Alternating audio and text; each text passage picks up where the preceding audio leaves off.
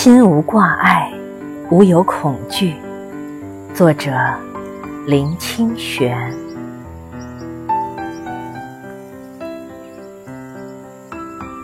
一个人面对外面的世界，需要的是窗子；一个人面对自我时，需要的是镜子。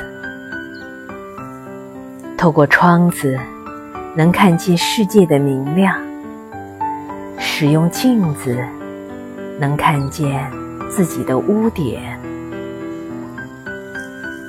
其实，窗子或镜子并不重要，重要的是你的心。你的心明亮，世界就明亮。你的心如窗。就看见了世界，你的心如镜，就关照了自我。